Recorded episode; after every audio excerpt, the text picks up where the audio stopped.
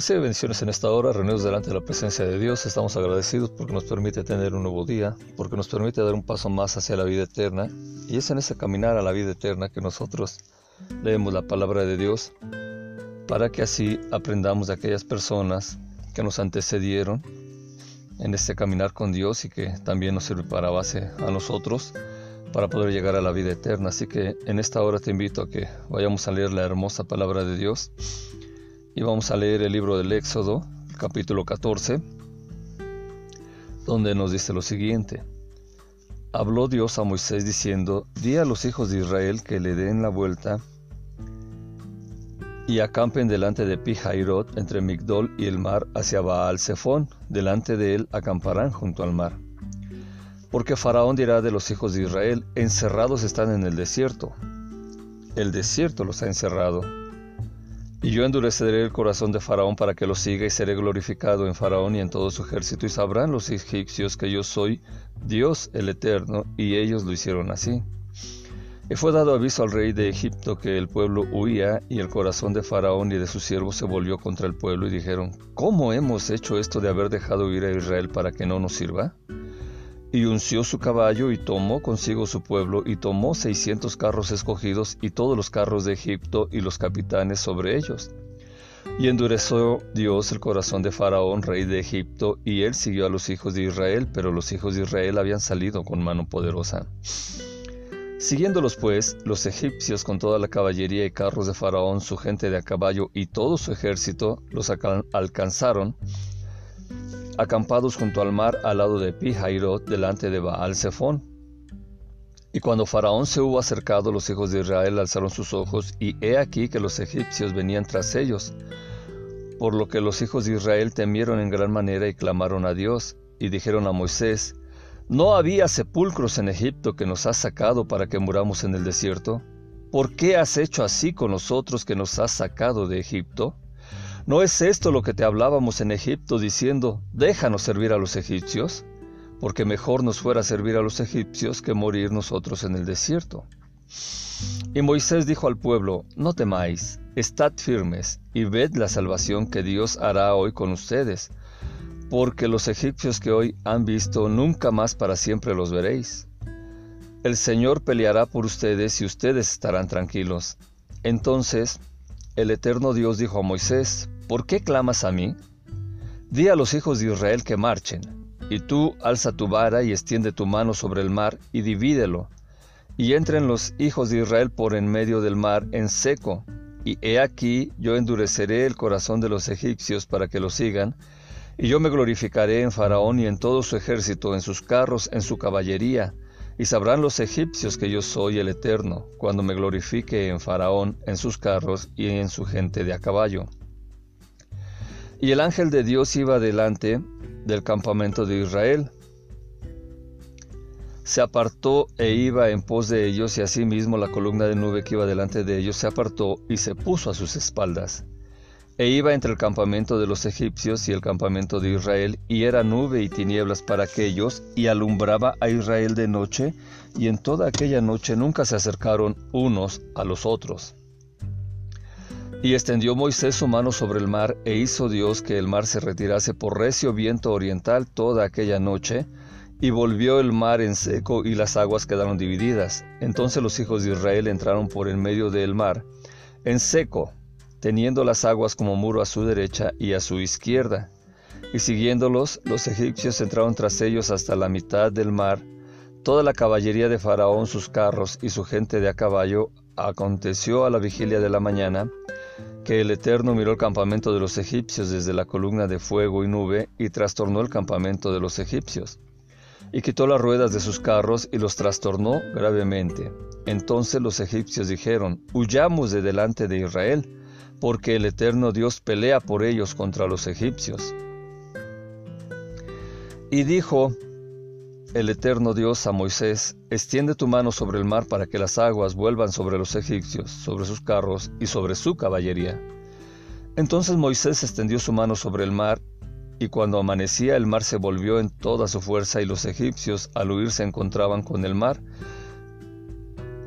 Y Dios derribó a los egipcios en medio del mar, y volvieron las aguas y cubrieron los carros de la caballería, y todo el ejército de Faraón que había entrado tras ellos en el mar, no quedó de ellos ni uno.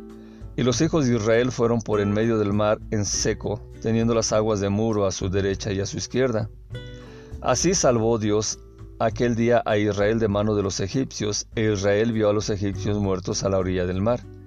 Y vio Israel aquel gran hecho que Dios ejecutó contra los egipcios, y el pueblo temió a Dios y creyeron a Dios y a Moisés, su siervo. Así que agradecemos esta hermosa palabra de Dios y le pedimos al Espíritu Santo que nos ayude para que nosotros estemos teniendo la enseñanza el día de hoy. Y fíjate que esta enseñanza tiene que ver precisamente con que los israelitas cruzan el Mar Rojo, pero también en la poca confianza que tenían en Dios cada que el pueblo de Israel tenía una prueba, tenía un ataque, siempre estaba pensando que, que era mejor estar siendo esclavos en Egipto que estar tomados de la mano de Dios para que llegaran a la tierra prometida.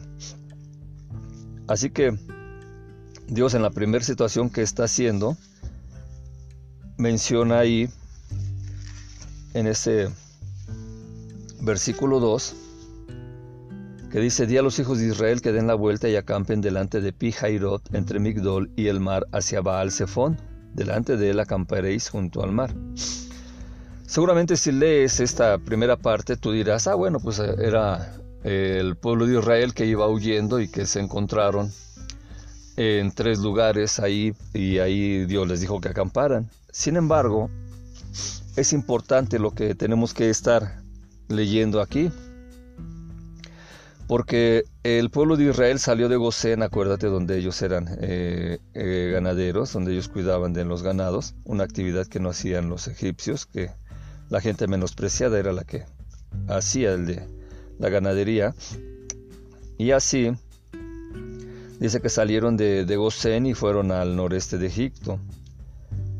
Allí eh, caminaron, atravesaron un istmo, un valle, porque pues obviamente así es, para llegar al mar siempre tienes que cruzar algún lugar que esté teniendo la situación del istmo y ahí estamos viendo que se da el que ellos están viendo que caminaron y fueron por la península de, Sinaí.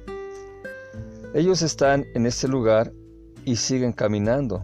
Dice que hicieron un semicírculo al sur, enfilando finalmente hacia el oeste, que les daba que quedaran frente a la ribera oriental del Mar Rojo. Y toda esta explicación que te estoy dando es porque probablemente tú no entiendes, así como yo no entendía, ¿Por qué se menciona a Baal Zephon?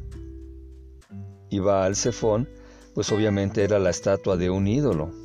Era la estatua de eh, muy grande, una estatua muy grande. Imagínate que, como nos está diciendo la hermosa palabra de Dios, que el pueblo le fue indicado que acampara ahí, delante de Pijairot, entre Migdol y el mar, hacia Baal Zephon, es decir, el mar quedaba de frente a ellos eh, habían rodeado ese eh, lugar del istmo y quedaron frente a la estatua de ese ídolo que es Baal Zephon.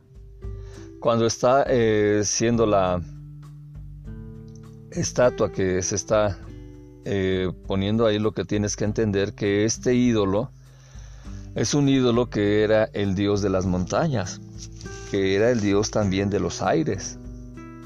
Y así la gente siempre que iba al mar siempre hacía a su reverencia a su ídolo, a su estatua, y ahí estaban pidiendo que les permitiera eh, llegar al mar y que en el mar no hubiera fuertes vientos, que tuvieran una buena navegación, una buena estancia, y viendo hacia el monte que les permitiera pasar ese monte para llegar a lo que era Egipto y así tener la protección de, esa, de ese ídolo que ellos tenían. Por eso es que Dios le indica al pueblo de Israel, que seguramente había ido también eh, durante esos 430 años hacia lo que es eh, eh, este lugar y había pedido a ese ídolo esa protección o lo conocían Y así, por eso es que Dios les está haciendo que se paren ahí, que estén en ese semicírculo frente al Mar Rojo, de espaldas a, a la estatua, al ídolo, para que vean el poder de Dios. Porque obviamente el pueblo de Israel iba perseguido. Y cuando iba perseguido y al saber Faraón que estaban ellos encerrados, dijeron, ya los tenemos. Se han encerrado y van a caer en nuestras manos y aparte ahí está nuestro ídolo. Y así Dios una vez más se glorifica delante de la presencia de ese ídolo que tenían, ahí de ese Dios que tenían, de esa estatua, de esa situación insegura, de esa situación donde no había salida, así como nos ha pasado muchas veces en nuestra vida. Que a veces las decisiones que hemos tomado, los problemas en los que nos hemos metido, han provocado que nosotros estemos teniendo eh, esa situación de estar encerrados, de que el enemigo diga no hay más salida para él, para ella. Y ahí encerrados empiezan a atacarnos, empiezan a tener sobre nosotros ese dominio y nosotros a veces eh, viene la duda, viene esa incertidumbre, vienen las preguntas hacia Dios sin pensar que Dios puede sacarnos de ese lugar en que estemos encerrados. Así que por esto es que Dios una vez más se va a glorificar ahí, en un lugar donde no había una supuesta salida. Vemos ahora cómo están teniendo esa persecución. Y el faraón pensó que el pueblo de Israel estaba teniendo desconocimiento de la geografía y que por eso habían caído en ese lugar. Sin embargo, Israel no había errado su camino, sino que ellos estaban teniendo esta situación hacia el mar porque Dios se lo había indicado a Moisés y ellos estaban obedeciendo. Iban obedeciendo porque estaban alegres de que eh, los había dejado salir Faraón de Egipto y ellos ya estaban caminando hacia la tierra prometida. Pero ese pueblo de Israel no confiaba plenamente en Dios ni tampoco en Moisés. Por esto es de que Dios les está haciendo tener este tipo de pruebas y eh, en el sentido que te digo que Dios les está haciendo tener este tipo de pruebas es porque el pueblo de Israel había olvidado que por sus constantes pecados se habían alejado de Dios, habían renegado de Dios y se habían pasado a las idolatrías de Egipto. Y teniendo esas idolatrías había mezclado con ese pueblo y por eso Dios ahora los está apartando de ahí para que no se siguieran contaminando más y para que no se les olvidara que ellos eran los que se habían metido en esta situación de esclavitud. Así tenemos entonces que esto se está dando de una manera importante. Estamos viendo que ahora que están perseguidos, ellos están teniendo esta situación de ver a un faraón, de ver su caballería, de ver a su gente, de ver a su ejército, de estar viendo a toda esa eh, multitud que se les acercaba y ellos estaban delante de Baal Zephon. Pero no se les ocurrió pedir ayuda ni a Dios ni a Baal solamente Moisés estaba seguro de lo que se iba a hacer y esto es lo que siempre le he comentado a los líderes, a las personas que liderean empresas, a los que liderean eh, eh, iglesia, a los que liderean cualquier actividad sociopolítica, económica en la que se estén desarrollando. Nosotros debemos estar seguros, siempre debemos estar tomados de la mano de Dios y no dudar de que Dios es el que nos dio ese liderazgo y nos está diciendo qué tenemos que hacer. Así que ya parecía que se había acercado el pueblo de Egipto hacia el pueblo de Israel y entró temor en los hijos de Israel. Y cuando entra el temor en los hijos de Israel, ellos empiezan a clamar, pero no es un clamor pidiendo la ayuda, no es un clamor pidiendo la, la seguridad de Dios para que les haga salir de esa prueba, sino que es un clamor reclamando a Moisés lo que les había hecho. No había sepulcros en Egipto que nos ha sacado para que muramos en el desierto.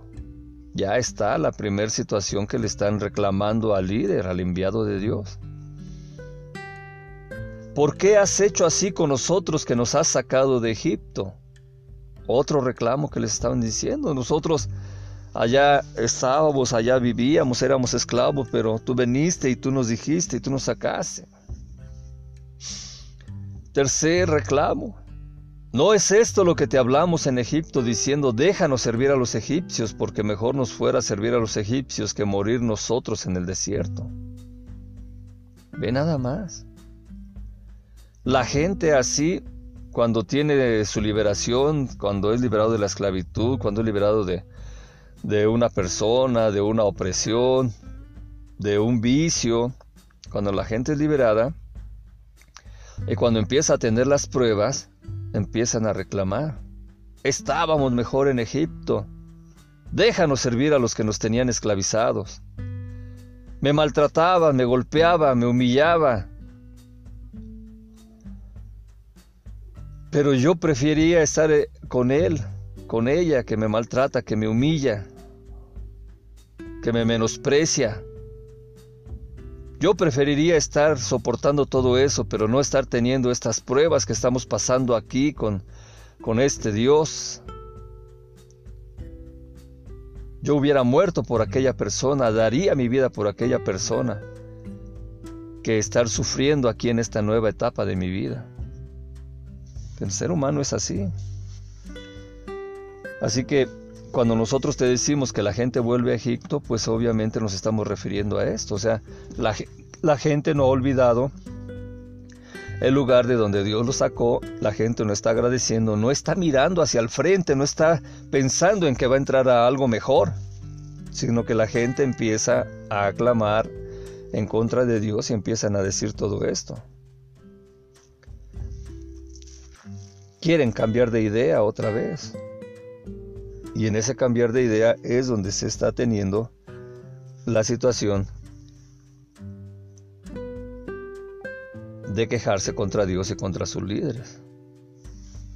Fíjate que en las quejas contra Moisés, a veces pensamos que es todo el pueblo de Israel que salió y que estaba reclamando, pero no podía ser todo el pueblo porque obviamente eh, eran muchos. Y esas 600 mil hombres que sacó sin contar a sus esposas y a sus hijos, pues obviamente era difícil que todos reclamaran lo mismo. Se nos ha enseñado que solamente era un pequeño grupo del pueblo que estaban instigando, que estaban ahí molestando, que estaban ahí reclamando todo lo que se eh, estaba sucediendo en contra de Moisés. Así que ellos estaban teniendo una falta de convicción, de confianza, de fe para entender lo que Dios iba a hacer por medio de Moisés frente al mar. Y así se está diciendo que todas esas quejas que ellos estaban teniendo eh, era un pequeño grupo, no era todo. Ciertamente dudaron, vacilaron, no actuaron correctamente y lo mejor hubiera sido que hubieran hecho callar a aquella gente que estaba quitando la moral, a aquella gente que estaba ahí haciendo la alarma. Es por ejemplo, cuando vemos las marchas por, eh, en México, en la Ciudad de México, pues va mucha gente y todo eso, y luego les preguntas a algunos, ¿no? Les preguntas a los de adelante, oye, ¿qué pasó? ¿Por qué esta manifestación y todo eso? Es que ya no soportamos esta opresión, esta situación que hay y todo eso. Ah, qué bueno. ¿Y qué van a hacer? Pues vamos a ir de aquí hasta allá y todo eso. Luego le preguntas a los del medio, oye, ¿qué? ¿Por qué la manifestación? ¿Por qué están eh, haciendo esta marcha, ¿por qué aquello? Ah, pues es que este, pues nos convocaron, nos dijeron que viniéramos y, y pues aquí estamos, pues nosotros somos de este movimiento. Pero ¿qué van a hacer? ¿Qué pasó allá? No, no sabemos, ahí vamos. Y ya le preguntas a los que van hasta atrás, oye, ¿y qué pasó? Pues a dónde van, ¿Qué, cuál es el, el punto, la, la, situación. Y ellos te dicen, pues no sé, es que no, yo soy amigo de uno que va hasta allá adelante, yo estoy aquí, eh, nos dijeron que había que venir a manifestarnos y nos estamos manifestando. Y ya esperándonos que lleguemos allá para enterarnos bien de cómo está toda la cosa.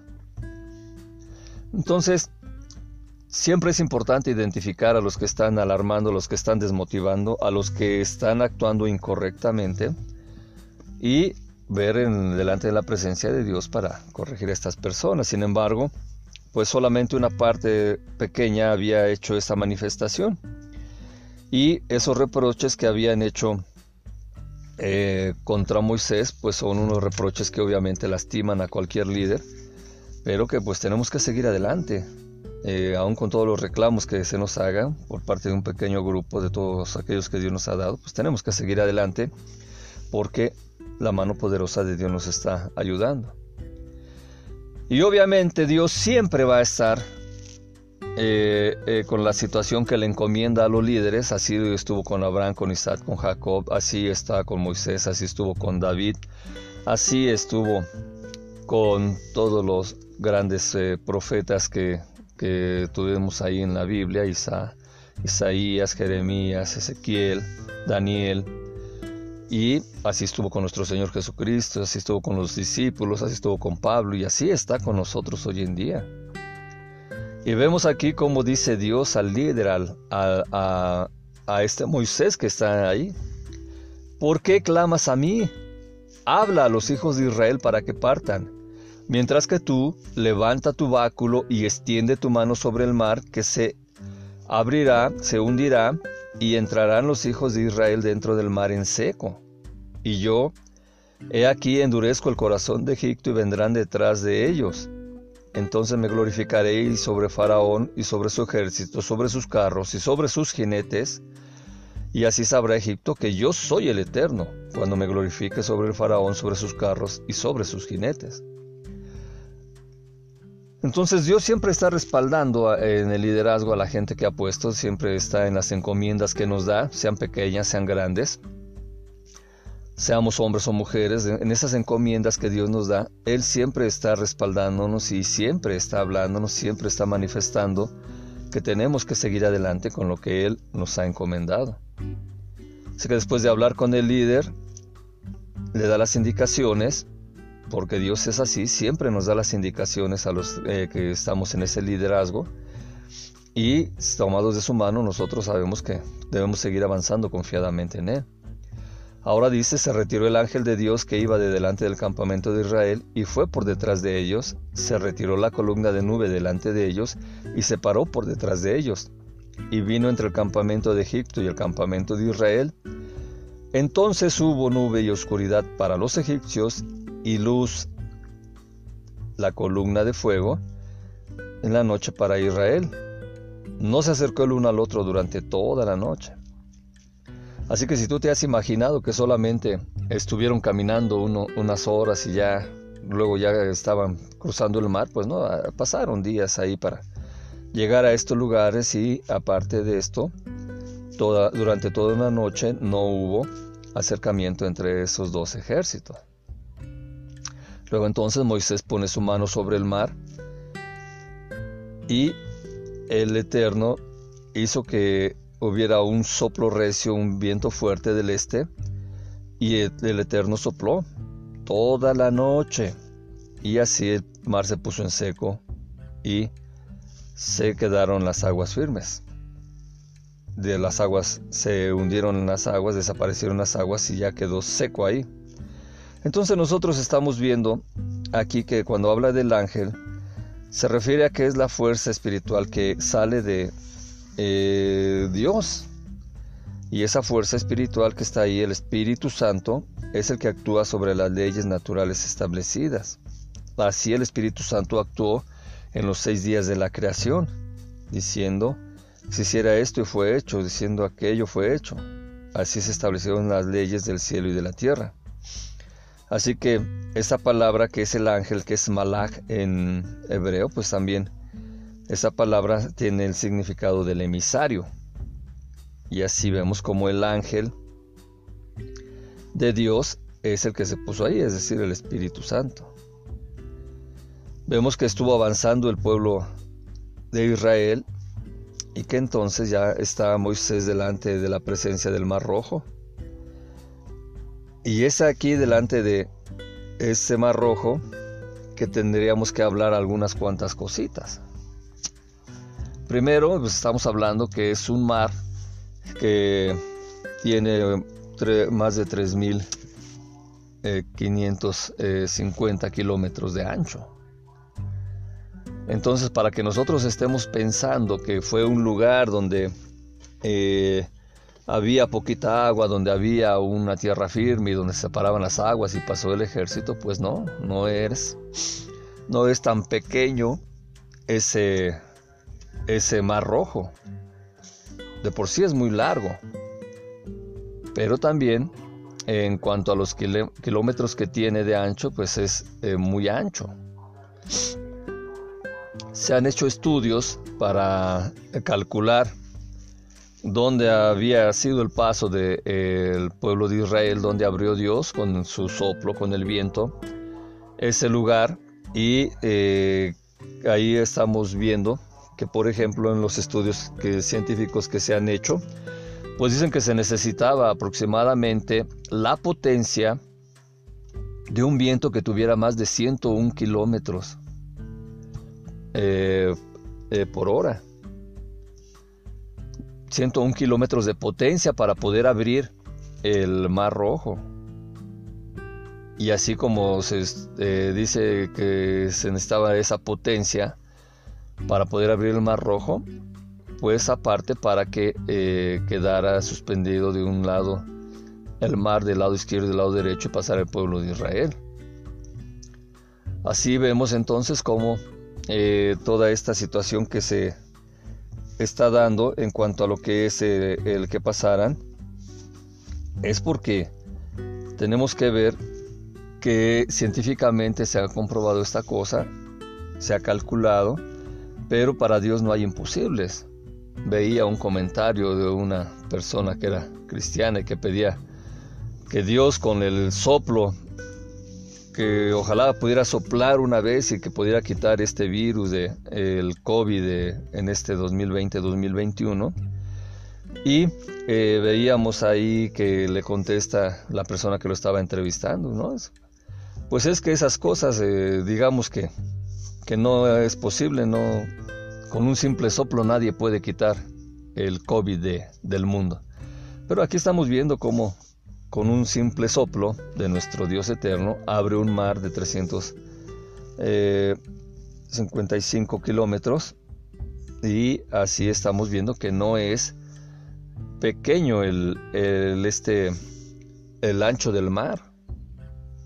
Y así vemos también nosotros que dice que uno de, de esos motivos para que el pueblo de Israel se metiera en las aguas era para que perdieran el temor, para que vieran que estaba en tierra firme y que podían pasar.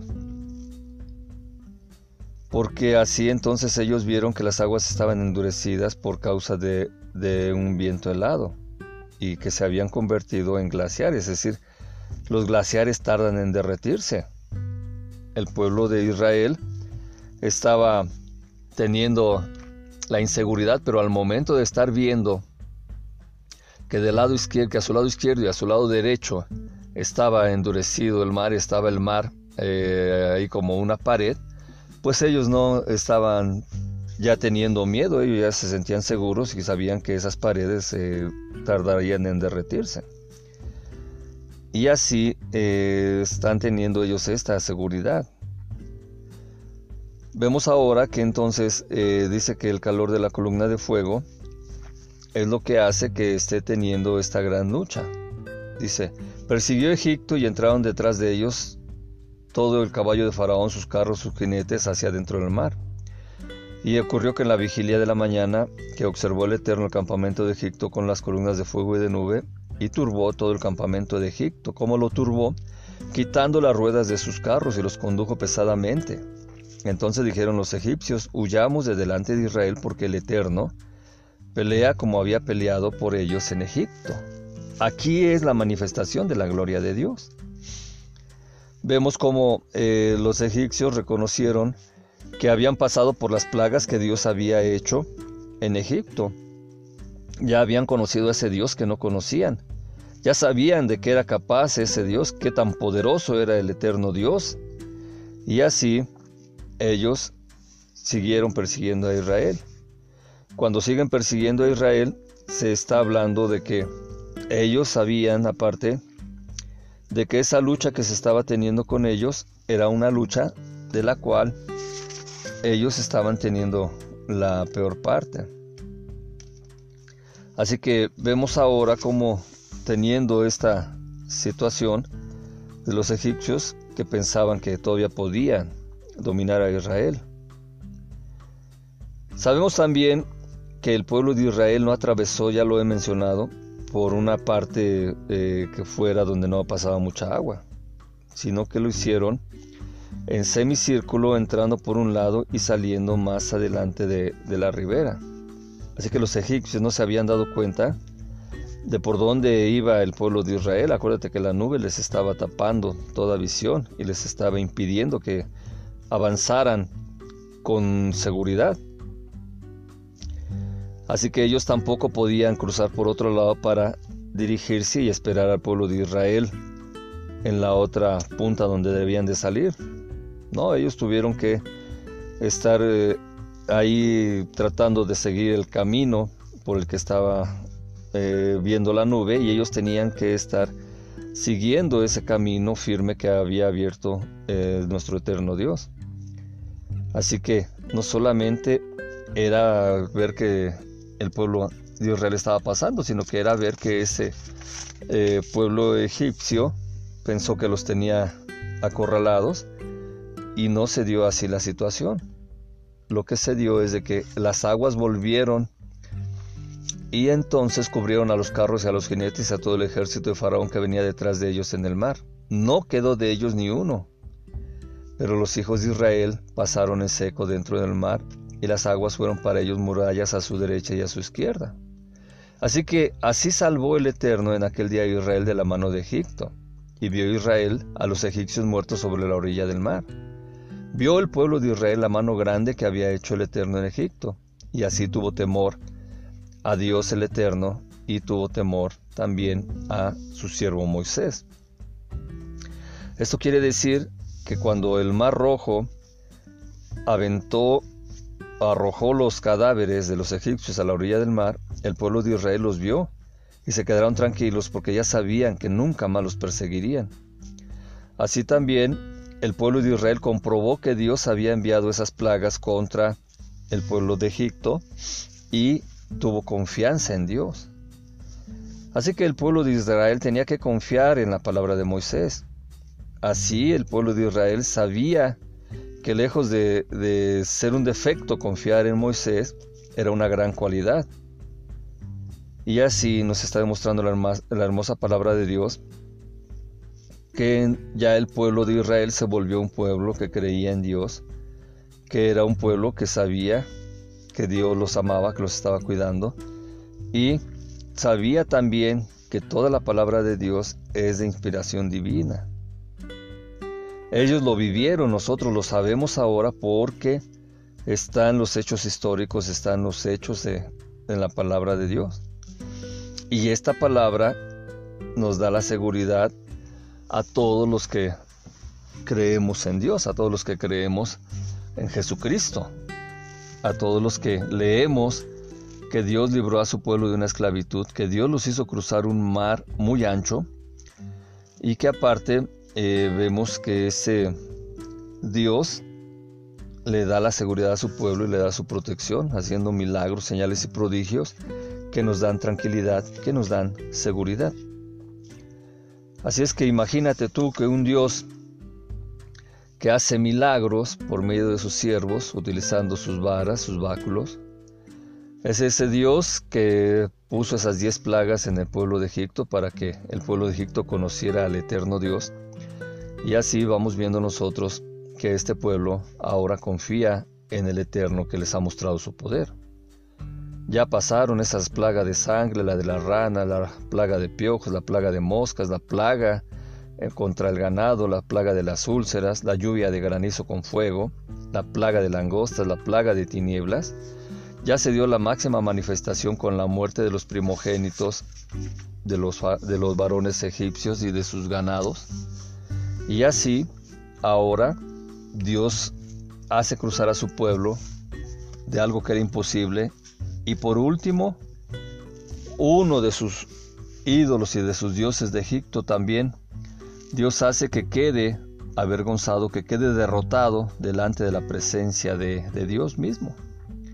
Así que ahí quedó Baal Zephón, el rey de los montes, de los vientos y del mar, el Dios, perdón, de esas tres situaciones difíciles, quedó también derrotado delante de la presencia de nuestro Dios Altísimo.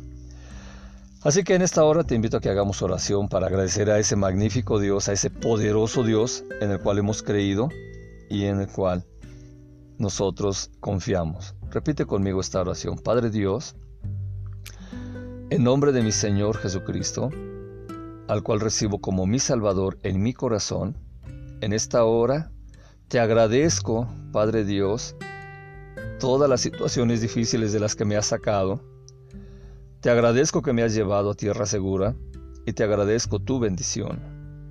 Padre Dios, te amo y en esta hora te quiero pedir que no permitas que me suelte de tu mano para llegar a la tierra prometida, a esa tierra que es la vida eterna. Padre Dios, en esta hora agradezco que me has sacado de todos los lugares difíciles de donde he estado acorralado, de donde me han dicho que ya no puedo salir de ahí, que ya estoy vencido, pero que tu poderosa mano me levanta, me sostiene y me lleva a la vida eterna. En esta hora le pido al Espíritu Santo que me ponga la armadura espiritual, que me dé de su fruto, que me dé de su unción y que me dé dones para hacer milagros, señales y prodigios a tus hijos que no creen y que lleguemos todos a la vida eterna en nombre de nuestro Señor Jesucristo. Amén, amén y amén. Recibe bendiciones y si no nos vemos aquí, nos vemos en la vida eterna. Paz.